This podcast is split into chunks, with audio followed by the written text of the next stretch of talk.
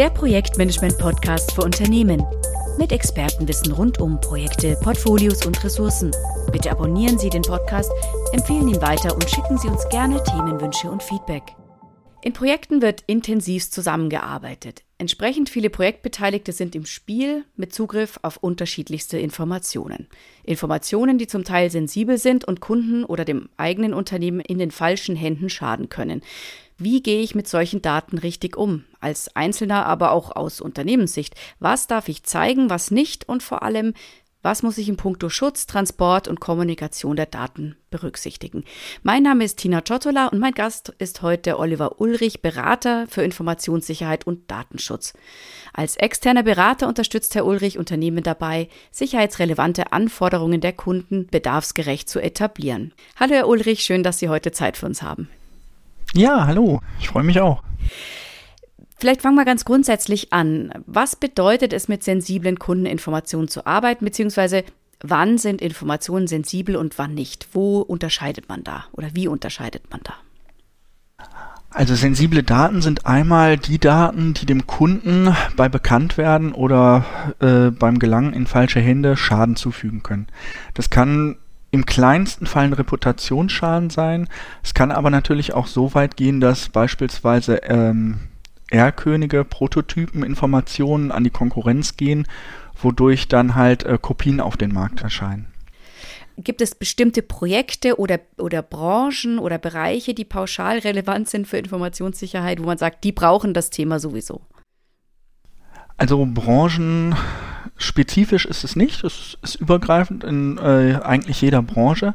Es gibt natürlich sogenannte äh, Kritis-Branchen, das sind äh, kritische Infrastrukturen, das sind die Medien, das ist die Stromversorgung, das ist die medizinische Versorgung. Dort ist natürlich ganz wichtig, äh, wie man mit den Informationen, Personeninformationen vor allem natürlich, äh, als aber auch Steuerungsinformationen umgeht und wie man die Infrastruktur sichert, weil Informationssicherheit bezieht sich ja nicht nur auf, wie mache ich meine äh, Technologie sicher, sondern äh, es hat auch damit zu tun, wer kommt wie weit in mein Unternehmen rein. Kann jeder in meine Produktion reinkommen? Kann jemand beispielsweise in ein Kraftwerk bis zur Steuerzentrale durchmarschieren? Äh, auch das ist beim Thema Informationssicherheit zu berücksichtigen. Also welche Perimeter nennt sich das. Welche Perimeter habe ich? Den öffentlichen Bereich, dort wo auch Besucher reinkommen können, der Empfang, der Parkplatz. Dann habe ich den Verwaltungsbereich, das wäre der interne Bereich.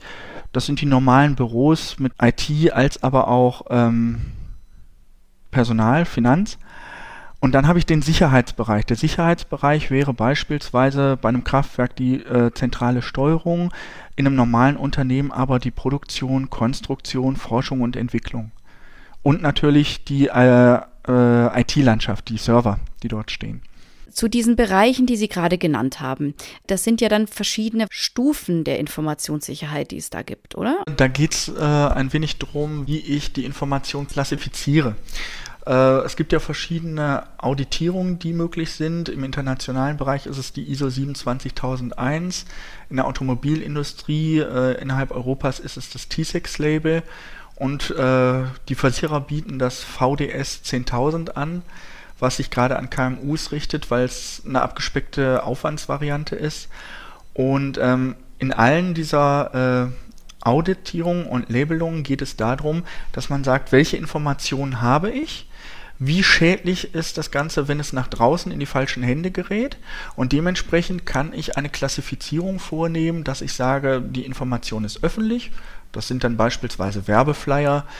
Die Information ist intern. Sie darf über Abteilungsgrenzen hinweg, aber nur innerhalb des Unternehmens verteilt werden.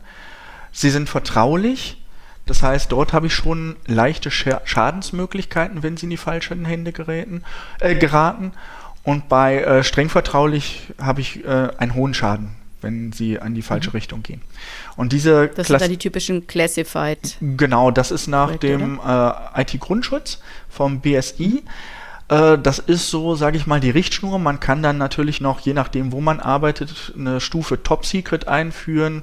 Wenn ich jetzt in der Rüstungsindustrie zum Beispiel bin und natürlich ganz andere Informationen da noch hinterhängen, wie äh, nationale Sicherheit und so. Ich kann aber auch als normales Wirtschaftsunternehmen das abstrappen und sagen, ich habe nur intern, öffentlich und vertraulich. Mhm. Das heißt, man muss nicht alle Eskalationsstufen fahren oder beziehungsweise alle äh, Nein. Intensitätslevel. Nein, ja, also es ist in der Informationssicherheit okay. auch so. Ich habe ja drei Ziele. Das ist einmal die Verfügbarkeit von Daten, die Sicherheit von Daten gegen Diebstahl und äh, Vernichtung und ähm, die Unverfälschlichkeit der Daten. Das heißt, wenn ein Datum verändert wird, ist es nachvollziehbar und es kann nicht jeder dran rummorksen. Ähm, diese drei Ziele habe ich und ich muss alle drei Ziele in einen Gleichklang bekommen. Ich kann wunderbar die Informationssicherheit auf 100% bringen und Fort Knox generieren, habe aber dann natürlich ein Problem mit der Verfügbarkeit. Wenn ich jetzt beispielsweise sage, ich möchte äh, mein Unternehmen von der Außenwelt dahingehend abschotten, es ist keine Remote-Arbeit äh, möglich, es ist keine Telearbeit oder Homeoffice-Arbeit möglich, das ist alles machbar. Die Frage ist nur, wie realistisch ist das Ganze? Also ganz wichtig ist eigentlich bei der Informationssicherheit, dass man sich zuerst hinsetzt, was sind meine äh, Unternehmenswerte, die sogenannten Assets. Was muss ich schützen? Das können Blaupausen sein, das können Konstruktionszeichnungen sein, das kann, können Rezepte sein, äh, Know-how, äh, all diese Informationswerte. Und dann schaut man sich an, was bedroht diese Informationswerte. Dort ist der IT-Grundschutz ein sehr guter Einstieg, weil ich dort 47 Grundbedrohungsarten habe, wie Feuer, Wasser, äh, Terrorismus und so weiter. Wobei gerade Terrorismus nicht für die meisten Unternehmen äh, relevant ist, aber gerade halt Brände und so weiter, das erlebe ich auch immer äh, bei der Beratung, wenn es dann um das Business Continuity Management geht. Also wie gehe ich in einem gravierenden Schadensfall, der meinen Prozesse blockiert, wie kann ich die Sicherheit gewährleisten und wie kann ich mein äh, Business wieder zum Starten bringen. Ich bringe dann immer ganz gerne das Beispiel, Sie kommen morgens zu Ihrer Arbeit und finden nur noch einen äh, schwarzen Aschehaufen äh, über, weil das Gebäude abgebrannt ist. Wie gehen Sie nun vor, um Ihre Arbeitsfähigkeit wieder umzusetzen? Einmal mit den Daten, einmal mit den Zugängen und was natürlich besonders interessant ist, wenn da natürlich noch eine Produktionsstätte mit dranhängt, weil die am selben Standort ist, ähm, dass auch das ist zu berücksichtigen. Mhm. Das heißt, eine Art Fahrplan, wenn der Notfall eingetreten ist oder wenn irgendeine Form von Unfall passiert ist. Ja. Genau. Und was auch immer äh, sehr schnell verwechselt wird, äh, dass man die Informationssicherheit mit der IT-Security äh, gleichsetzt. Die äh, IT-Security ist nur ein ganz kleiner Teil davon. Mhm. Ich hatte ja schon anfangs gesagt, äh, es zählt auch mit rein, wie weit kann ich ins Unternehmen äh, eindringen oder vordringen. Gibt es dort verschiedene Bereiche, die gesichert sind. Ähm, das Ganze hat aber auch beispielsweise mit Personalsicherheit zu tun. Mhm. Da geht es dann darum, ich habe einen Systemadministrator für mein äh, Rechenzentrum oder ich habe eine einzige Personalverantwortliche.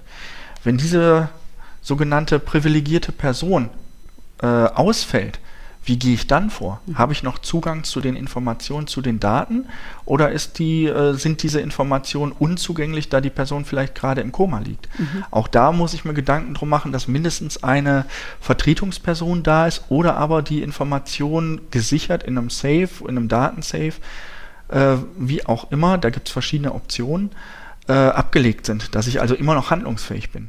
Ein interessantes Beispiel hatte ich gestern bei einem Kunden. Da ging es tatsächlich darum, wie man die Datenklassifizierung durchführen kann und man ist sehr schnell auf das Medium gekommen und hat gesagt, so, ich möchte eine E-Mail verschicken, aber dann muss ich ja jede E-Mail klassifizieren und auf vertraulich setzen. Hm, wo ist denn da die Grenze? Wann ist es vertraulich, wann nicht?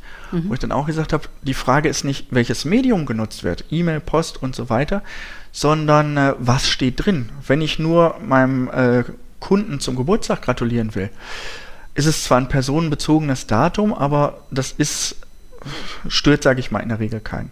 Wenn ich da aber Konstruktionszeichnungen durch die Gegend schicke, ähm, wo natürlich auch dann, sage ich mal, die Konkurrenz Interesse dran hat, die bekommen zu wollen, dann sollte ich dieses Medium natürlich, was ich dort einsetze, verschlüsseln. Wenn es eine Mail ist, kann ich es über einen Anhang machen, den ich verschlüssel. Wenn ich ein Speichermedium wie eine externe Festplatte oder einen Stick nutze, sollte ich den mindestens äh, verschlüsseln, so dass auch, wenn er verloren wird, äh, keiner an die Daten ran kann. Mhm. Genau, also auch da einfach nicht das Wie, sondern das Was kritisch beleuchten oder betrachten. Wie, wie ist das denn in größeren Unternehmen? Gibt es da dann wie so eine Art mh, hm, automatischen Filter oder gibt es, also wie, wie, wird das denn technologisch unterstützt? Also ich kann mir vorstellen, damit die Leute nicht jedes Mal drüber nachdenken müssen oder äh, vielleicht auch unterschiedliche Entscheidungen treffen, was ist jetzt vertraulich und was nicht. Werden, liegt es allein auf einer Schulung oder ist es dann, wird es dann auch IT-technisch irgendwie unterstützt? Wie, wie, wie läuft das normalerweise? Also Grundlage ist definitiv eine Schulung der Mitarbeiter, weil das Unternehmen muss ähm, klar definieren, welche Informationen gibt es, wie wertvoll sind die Informationen und wie sollen die Informationen dementsprechend geschützt werden. Das ist dann einmal diese Schutzklassen, die wir vorhin angesprochen haben. Und das zweite wären die Transportwege. Wie darf ich welche Schutzklasse transportieren? Wenn ich beispielsweise streng vertrauliche Informationen habe, dann hieße das als Beispiel, wie gesagt, das ist firmenindividuell festlegbar, dass ich diese Information nicht auf einem USB-Speicherstick speichern und mit durch die Gegend tragen darf. Ähm, technisch kann man das unterstützen, zum einen, dass ich ähm, Sticks und externe Festplatten verschlüssele. Das gängigste und einfachste ist Bit die BitLocker-Funktion von Microsoft mhm. Windows. Mhm. Und auch bei E-Mails habe ich die Möglichkeit, als Systemadministrator, beispielsweise bei Office 365, die Dokumentenklassifizierung einzurichten, dass ich dann sage, diese E-Mail ist vertraulich, öffentlich, ähm, streng vertraulich mhm. und habe dann die Möglichkeit auch technisch einzustellen, dass beispielsweise eine streng vertrauliche E-Mail nicht ausgedruckt oder nicht weitergeleitet werden kann. Mhm. Gut, dann äh, erleichtert man einfach auch das Handling und dass keine Fehler passieren, dass man einfach auch die Mitarbeiter davor schützt, vielleicht doch mal. Genau, aber die, die Grundstruktur muss im Endeffekt einmal vordefiniert werden durch, und durch die Geschäftsführung natürlich abgestimmt werden, abgesegnet werden und bekannt gemacht werden. Weil ich kann noch so viel Technik hinstellen, wenn derjenige nicht weiß, wie er sie bedienen muss. Ist klar. Es ist, gilt ja im, im gesamten Projektmanagement-Umgebung und äh, überhaupt allen, allen Bereichen, ja, dass der, genau. dass der Mensch, äh, der Mitarbeiter mitgenommen werden muss, geschult werden muss. Sie haben schon gesagt, äh, prinzipiell gibt's dann, sollte es eine Schulung geben, damit die Mitarbeiter Bescheid wissen, äh, was verschickt werden kann, auf welchem Wege und was nicht, wo man, wo man Schutz hat, wo man aufpassen muss. Vielleicht gibt es noch mal einen bestimmten Tipp, den Sie für uns haben im Punkto E-Mails.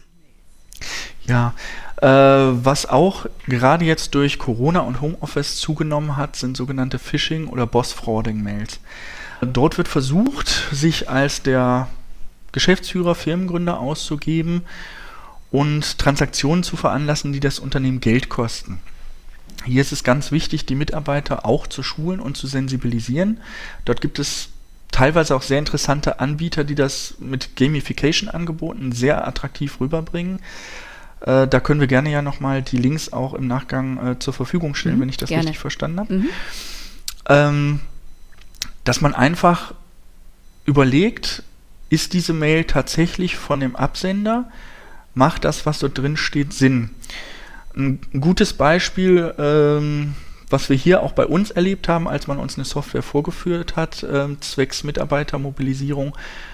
Die Mitarbeiter haben Geburtstag und bekommen vom Chef einen 10, 15 Euro Gutschein für Amazon. Mhm. Das dann als ähm, Phishing-Mail zu identifizieren, da muss man teilweise heute sehr gut drauf achten. Was ein idealer Einstieg ist, ist, sich erstmal die Mail-Signatur anzuschauen, also die äh, E-Mail von dem äh, Sender ist da irgendwo tatsächlich ähm, amazon.com oder de drin oder steht da sowas drin wie gmx oder web.de? Mhm. Dann kann man das, diese E-Mail geflissentlich sofort löschen. Mhm. Weil dann ist es definitiv äh, eine Phishing-Mail. Aber auch da sind leider, ist leider die Gegenseite mittlerweile technisch sehr weit fortgeschritten, dass man auch das nicht immer auf dem ersten Blick erkennt. Mein Tipp wäre, gerade wenn es um höhere Beträge geht, äh, sichern Sie sich ab, rufen Sie Ihren Vorgesetzten an, fragen Sie, ob die Mail tatsächlich ernst gemeint ist, bevor ein Schaden entsteht. Also lieber nochmal nachhaken und fragen, lieber ob das tatsächlich eine genau. Originalmail ist oder ob das ein, genau. ein Betrugsfall ist. Angenommen, ich mhm. möchte mich, mein Unternehmen jetzt da wirklich auf sichere äh, Beine stellen, Wen beauftrage ich denn? Wer kümmert sich im Unternehmen um diese Themen? Hole ich mir da einen externen Berater? Muss ich da einen Teil meiner IT-Abteilung dazu beauftragen? Wie, wie wird das üblicherweise gehandhabt dann? In der Regel äh, bei größeren Unternehmen ist es so, dass man einen Information Security Officer, kurz ISO, ähm, benennt, qualifiziert mhm. und einführt. Der ist dafür da, ähm, Schwachstellen zu identifizieren, auch diese Risikobetrachtungen zu, durchzuführen und parallel immer auf dem Schirm zu haben, wie entwickelt sich die Technologie weiter, gibt es Technologie-Updates im Unternehmen? Und wie sind auch die Prozesse, beispielsweise Onboarding von Mitarbeitern, wer bekommt einen neuen Rechner, wer bekommt Zugriffscodes, laufen diese Zugriffscodes nach einer gewissen Zeit ab, wie ist das dann beim Verlassen des Unternehmens? Äh, werden die, die, die Zugangscodes gesperrt? Wie wird mit dem, der Hardware umgegangen? Also sprich, wird der Rechner nochmal neu ausgegeben, vorher bereinigt? Oder wird er vernichtet? In der Regel ist dann bei den Laptops die Festplatte äh, auszubauen und sie physisch zu vernichten. Mhm. Und was sehr gerne unter den Tisch fällt, Multifunktionsgeräte, diese schönen großen Druckcontainer, die drucken, scannen, faxen, kopieren können, haben auch eine, äh, haben auch eine Festplatte äh, verbaut. Auch da ist das wichtig mit dem Dienstleister, gerade wenn es ein Leasinggerät ist, äh, vertraglich abgesichert zu haben, dass diese Festplatten äh, entsprechend entsorgt werden. Also vorher, bevor das Gerät zu einem anderen Leasingnehmer geht, ausgebaut werden und vernichtet werden. Mhm. Also da geht es dann auch gar nicht darum, äh, irgendwie zu, zu bereinigen, die Festplatte, sondern die muss man dann wirklich tatsächlich zerstören, also physisch es, es wird, zerstören. Es wird empfohlen, sie physisch zu zerstören, ja. Weil selbst durch Formatieren habe ich die Möglichkeit, gewisse Daten noch wiederherzustellen. Es ist zwar extrem aufwendig, ähm, aber theoretisch ist es möglich, ja. Mhm, mh. Also das heißt, wenn ich jetzt rangehen möchte an das Thema, ich beauftrage, ich, ich, ich lasse jemanden entsprechend ausbilden. Mhm, Sie haben die Möglichkeit, jemanden auszubilden, wie gesagt, zum ISO. Oder aber äh, Sie holen sich erstmal einen externen Berater ins Haus, der in diesem Bereich geschult und qualifiziert ist. Der kann mit Ihnen dann äh, das Ganze deutlich schneller beginnen. Es ist definitiv ein Projekt, weil es sich auf Ihre Technologie, auf Ihre Mitarbeiter und auf Ihre Prozesse auswirken wird. Ähm, und parallel macht es Sinn, dann einen aus dem internen Projektteam zum ISO zu qualifizieren, sodass er das dann fortführen und übernehmen kann. Bei kleineren Unternehmen ist es auch so, dass äh, diese Aufgabe outgesourced wird und dann an einen externen Berater weitervergeben wird. Der das dann eben auch alleine stemmen kann, sozusagen. Ja, genau. Mhm. Genau. Wichtig ist, dass diese Position des Informationssicherheitsoffiziers eine beratende Funktion ist. Er kann äh, Lücken und Schwachstellen aufzeigen, er kann Maßnahmen vorschlagen, entscheiden und umsetzen und durchsetzen kann es generell nur die Geschäftsführung. Im Gegensatz zum Datenschutzbeauftragten ist das eine rein mhm. beratende Funktion. Aber natürlich eine, die stark im Interesse des Unternehmens wirkt, weil äh, man möchte sich ja nicht in, in rechtliche kritische Bereiche rein manövrieren. Also das, äh, darum geht es ja gerade, ne? dass man da nicht irgendwelche Klagen ähm, auskämpfen muss. Genau, das ist beispielsweise auch bei einigen ähm, Kunden, Großkunden so, dass sie je nach rechtlicher Lage ihre Datentöpfe separiert haben. Mhm. Also wenn ich mm, das Beispiel nehme, ein Kunde sitzt in den Vereinigten Staaten. Bei den Vereinigten Staaten kann ich natürlich ganz anders verklagt werden als in Europa. Mhm. Dementsprechend lasse ich den USA nicht alle Informationen zukommen. Das weitere Beispiel sind, äh, ist Russland und äh, Asien. Dort habe ich das Problem, dass die Daten, die auf Servern dort vor Ort liegen, der Regierung gehören. Mhm. Was natürlich auch nicht jeder Kunde gerne hat. Nee, gerade wirtschaftlich, ich meine, also ich könnte mir vorstellen, dass jetzt gerade aktuell äh, mit den Spannungen mit China, äh, da äh, manche Unternehmen genau. ungern nur ihre Daten da preisgeben würden. Ja? Also Richtig, und das sind halt alles gerade so im Thema äh, T6-Labelung das Problem, dass halt der OEM, also der Automobilhersteller, seinen Zuliefern dort sehr hohe ähm, Vorgaben macht, wie die Daten halt zu schützen sind. Da haben Sie wahrscheinlich schon ein bisschen auch Erfahrung hinter den Kulissen. Wird dem dann auch entsprochen oder, oder gibt es da viel, da viele Rechtsstreits? Wie oft eskaliert dann sowas? Also Rechtsstreits gibt es bisher noch wenige. Es ist so, dass ähm, diese hohen Anforderungen versucht werden, von den Zulieferern umzusetzen, nach bestem Wissen und Gewissen. Man aber immer halt auch auf der Ebene schauen muss, wie groß ist der Zulieferer, was ist machbar, umsetzbar und zumutbar, weil ich sage mal, ein Fünf-Personen-Betrieb, da brauche ich nicht mit äh, Biometrie, Augenscan und solchen Schnickschnack kommen. Das würde äh, das Budget, den Aufwand äh, deutlich übersteigen. Mhm. Also es muss generell im, im Rahmen sein und im Vertretbaren halt. Mhm. Also das heißt, man muss schauen, was, was hat man für Informationen, was hat man auch für einen Kunden ähm, und wie ist das umsetzbar. Und glücklicherweise ist es so, offiziell heißt es, die Zulieferer müssten bis zum Jahresende alle das T-Sex-Label erlangt haben. Da es aber gar nicht so viele ähm, Auditoren gibt, hat auch da, haben auch da die OEMs gesagt, naja gut, fangt schon mal an und dann sind wir erstmal zufrieden. Also dass man sich wenigstens schon mal um das Thema kümmert und auch sich schlau macht, worum geht es da eigentlich. Das heißt vielleicht nochmal kurz zu dem Begriff T-Sex. Was bedeutet das oder wofür steht T-Sex? Ja, also T-Sex steht für Trusted Information Security Assessment Exchange und ähm, es basiert auf der äh, ISO 27001, also der internationalen Norm für Informationsmanagement, äh, Informationssicherheitsmanagement, ist aber äh, ein wenig angepasst worden für die Automobilindustrie. Und es ist so, es gibt einen einzigen Anbieter, das ist die ENX Association, die diese Verwaltung übernommen hat, die das im Endeffekt anbietet. Dort kann man sich dann nach Aufruf des OEMs registrieren als Zulieferer, gibt dort an, welche Sicherheitsstufe man äh, erreichen muss. Also ob ich mit vertraulichen äh, Informationen arbeite, das ist in der Regel so dass der Standard, oder ob ich mit streng vertraulichen äh, Informationen arbeite, das wäre dann schon äh, die höhere Stufe, wo es dann weitere Anforderungen gibt. Besonders spaßig wird es, sage ich mal, für den Zulieferer, wenn er den Erlkönig vor der Tür stehen haben darf, weil er dann natürlich dafür sorgen muss, dass dieser nicht sichtbar ist, dass äh, der Zugang zum Gelände geschützt ist, dass dort entsprechend ja, Mauern sind oder das Fahrzeug nur in einer gesicherten Halle steht, wo nicht jeder reinkommt, wo was auch blickdicht ist. Das heißt also wahrscheinlich auch noch, äh, noch mal dann äh, potenziert in der Rüstungsindustrie. Jein, also äh, Informationssicherheit ja, in der Rüstungsindustrie, da es ein kritischer, eine kritische Infrastruktur ist, würde dort der IT-Grundschutz des BSI gelten. Dafür ist T6 nicht äh, konzipiert worden.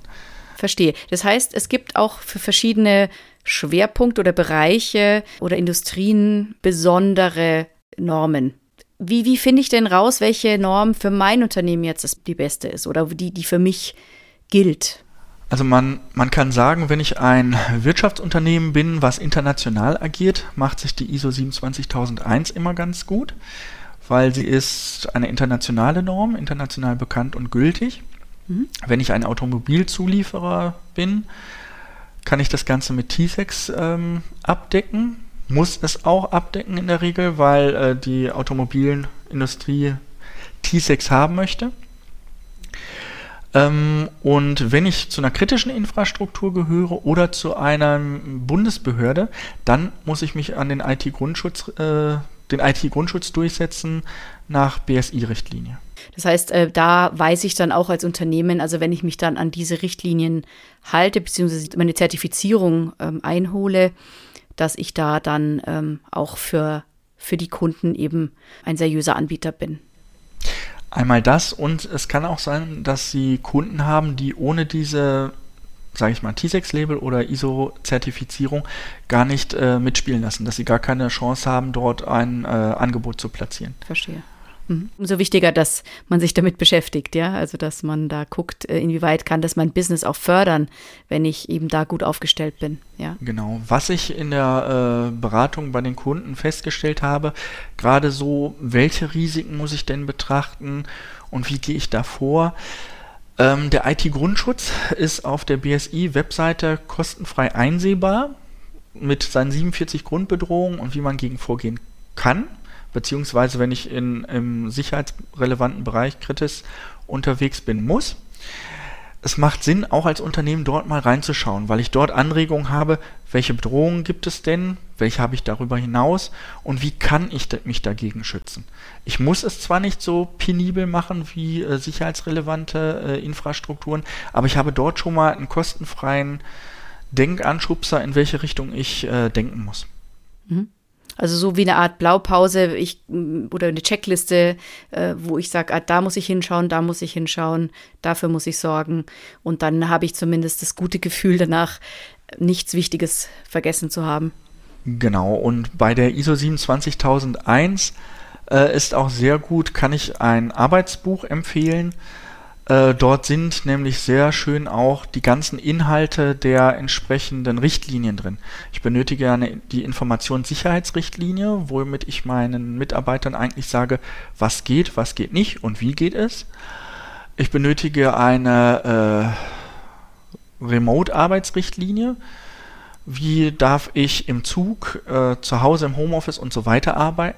Und dort ist in der 27001 sehr schön eigentlich kapiteltechnisch hinterlegt, was man alles berücksichtigen kann. Sei es Monitorblickschutz, sei es USB-Log, sei es aber auch äh, Telefonverhalten im Zug.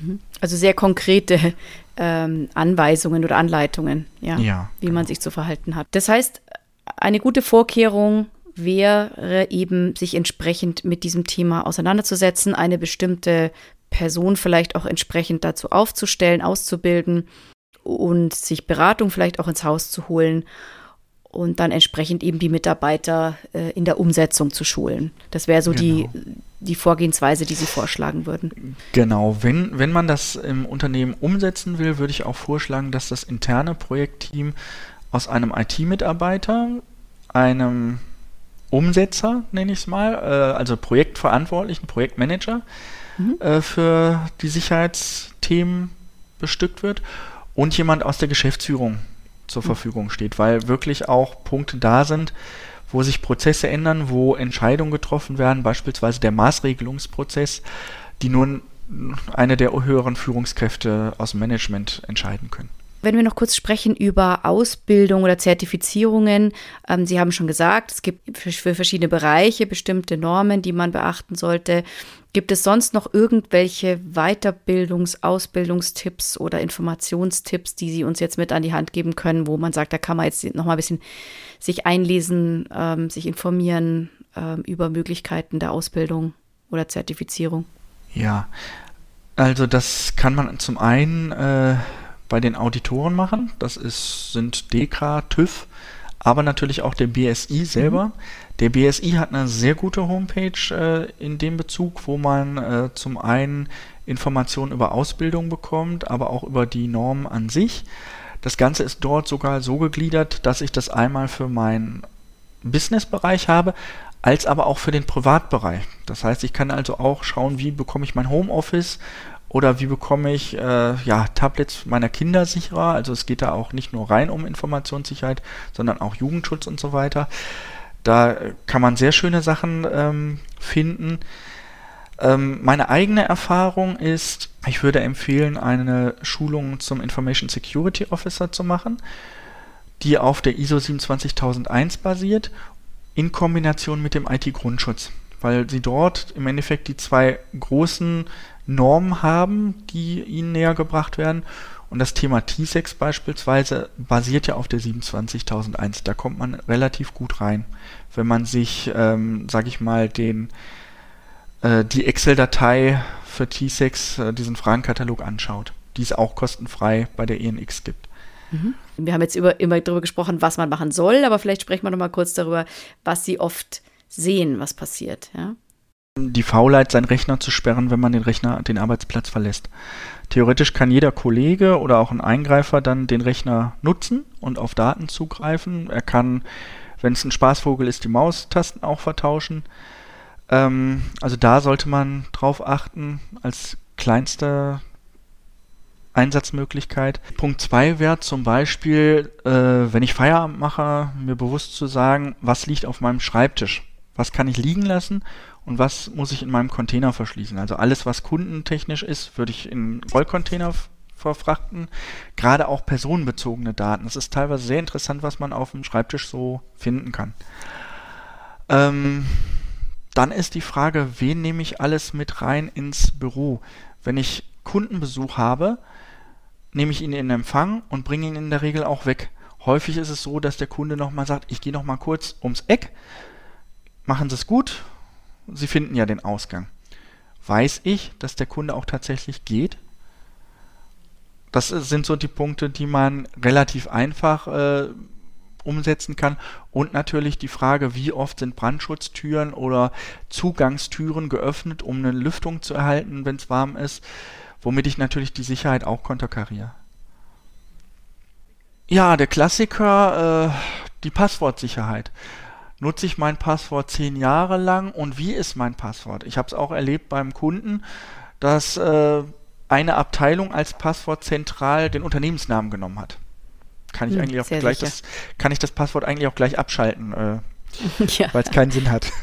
mhm, also das genau. sind wirklich so, so Kleinigkeiten, womit ich anfangen kann, womit ich als Mitarbeiter für mich, auch in Rücksprache natürlich mit dem Unternehmen, einen Gewinn rausholen kann. Machen Sie Datensicherung. Auch das hilft Ihnen, wenn Ihr Rechner mal defekt ist, äh, heute wird ja sehr viel schon äh, auf Servern gespeichert, auch Datensicherung vom Unternehmen gemacht oder aber auch in der Cloud ausgelagert. Auch ich habe es erlebt, dass jemand mit einem Laptop vor mir stand, ja, wir hatten Corona, ich habe einen Monat lokal gearbeitet, mein Rechner ist abgeraucht.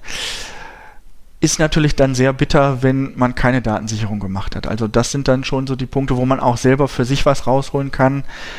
Die Highlights an Kuriositäten sind der Zugang zu einem Labor, zu einem Entwicklungslabor zwar geregelt ist, der, die Feuerschutztür aber, also der Notausgang über die Feuerleiter sperrangelweit offen stand zum Lüften, unten aber diese Leiter nicht durch eine nur von innen zu öffnende Tür geschützt war. Das heißt, man hätte regulär über die Feuerleiter eindringen können in einen Sicherheitsbereich. Mhm. Das ist ist ein Beispiel. Ein anderes Beispiel ist, äh, da war die Firma an einem Berghang, also ein begehbarer Berghang wohlgemerkt. Das Fenster zum Serverraum war sperrangelweit auf, auch nicht durch ein, ein Gitter geschützt, weil man einfach äh, die Luftzufuhr brauchte, um den Server ausreichend zu kühlen. Ist natürlich dann auch kein ausreichender Schutz, wenn ich durchs Fenster einsteigen kann. Und das absolute Highlight war äh, zum Thema Brandschutz es gab eine Brandschutztür für den Serverraum, der Feuerlöscher hing aber innerhalb des Serverraums, wo ich auch gesagt habe, wenn euer Server brennt, ich gehe nicht rein, um den Löscher erst mhm. rauszuholen, mir die Hände zu verbrennen, um dann den Server zu löschen. Also der müsste halt außen platziert werden. Mhm. Manchmal sind es. Also das wäre aber auch was, mhm. Was in so einer in so einem Norm oder in so einer Beschreibung der Sicherung würde es dann drin stehen, platzieren Sie den Feuerlöscher nicht im ne, das, das steht oder? eigentlich nirgendwo, aber das sind halt so Kleinigkeiten, die einem also auffällt, also, wenn man Begehung macht. Also das ist auch so der Grund, mhm. der sich für mich auch bei Corona glücklicherweise ähm, geht das ja jetzt so ein bisschen zurück, äh, herauskristallisiert hat. Über Remote-Beratung kann man viele Dinge auch nicht, äh, auch nicht in einem Interview abgreifen. Also wir starten beispielsweise mhm. generell, wenn wir ein Audit machen, äh, beziehungsweise wenn wir die Beratung starten mit einer Begehung äh, der Produktions- und Arbeitsstätte, um halt solche Schwachstellen, wie weit kann ich eindringen, wie ist der Brandschutz mhm. gewährleistet, liegen beispielsweise auch Kabel zum Server frei, also kann ich eine Heckenschere nehmen und die Dinger kappen. Also wäre schon zu empfehlen, wenn man sich eine Beratung ins Haus holt, dass man dann tatsächlich eine echte Begehung macht. ja. ja. Hm, wenn wir jetzt mal, also die meisten Leute benutzen es ja immer noch, WhatsApp. Ähm, was muss ich denn da bei dem Schutz personenbezogener Daten oder sicherheitsrelevanter Daten beachten? Ja, das ist so ein Punkt, der bei den meisten Firmen leider zu großen Tränen äh, führt. WhatsApp ist halt absolut nicht äh, Datenschutz DSGVO-konform. Mhm. Das heißt, es gibt zwar jetzt auch schon Weiterentwicklungen, die sich WhatsApp Business nennen, auch die erfüllen leider nicht die Anforderungen. Das heißt, im Endeffekt muss ich in meiner Informationssicherheitsrichtlinie regeln, welche dieser Messenger auf dem Diensthandy genutzt werden dürfen. Und in der Regel WhatsApp scheidet dort leider aus. Ähm, was man überlegen muss, weil ich das auch schon bei einem Kunden erlebt habe, der mit Asien äh, kommuniziert, wo zwar nicht WhatsApp, aber ein anderer Messenger das Highlight zu sein scheint, dass man diese ähm, Kommunikationsmittel dann auf separate Telefone zieht, die nicht Zugriff haben auf die Infrastruktur des Unternehmens. Man müsste dann tatsächlich, wenn man darauf angewiesen ist, mit diesem Messenger zu kommunizieren, dass man äh, dann tatsächlich zwei Business-Telefone hat. Richtig. Also das ist sowieso der Punkt. Ähm, viele nutzen das ja, dass sie ein Handy haben mit Dual-SIM. Wichtig ist, dass die privaten und die Firmendaten voneinander getrennt mhm. bleiben. Mhm. Naja, klar. Also womit ich natürlich softwaretechnisch oder technologisch ähm, mein Unternehmen auch sichern muss und sollte, das hat aber in der Regel heute jeder schon, das sind Firewalls und Virenscanner, also Schadsoftware-Scanner. Ähm, das Ganze geht dann aber auch weiter, wie nutze ich mein Netzwerk. Ich kann mein Netzwerk abteilungsspezifisch voneinander trennen mit IP-Bereichen. So weit muss man nicht gehen. Das Minimum ist aber, äh, dass das Netzwerk schon mal passwortgeschützt ist und dass ich mein internes Netzwerk vom Kundennetzwerk trenne. Das heißt, habe ich externe Dienstleister, die bei mir arbeiten oder Kunden für Besprechungen, die ihren Laptop mal gerne ins Netz hängen wollen, damit sie auch was zeigen können, was in der Cloud, auf einer Website oder wo auch immer liegt, dass die nicht in meinem internen Netzwerk rumfummeln können, sondern in einem separierten Netzwerk sind, wo halt keine Peripherie, Hardware und Co angesprochen werden kann. Mhm. Sehr schön, ja wunderbar. Also ich denke mal, dann haben wir wirklich hier jetzt viele nützliche Informationen zusammengesammelt. Vielen Dank für Ihre Zeit. Wie immer packe ich alle relevanten Links, die wir auch heute genannt haben, in die Show Notes für Sie, liebe Hörer, und verabschiede mich bis zum nächsten Podcast. Auf Wiedersehen, bis dann. Wiedersehen. Weitere Informationen zu Projektportfolio und Ressourcenmanagement finden Sie auf unserem YouTube-Kanal und dem TPG-Blog unter www.tpg-blog.de.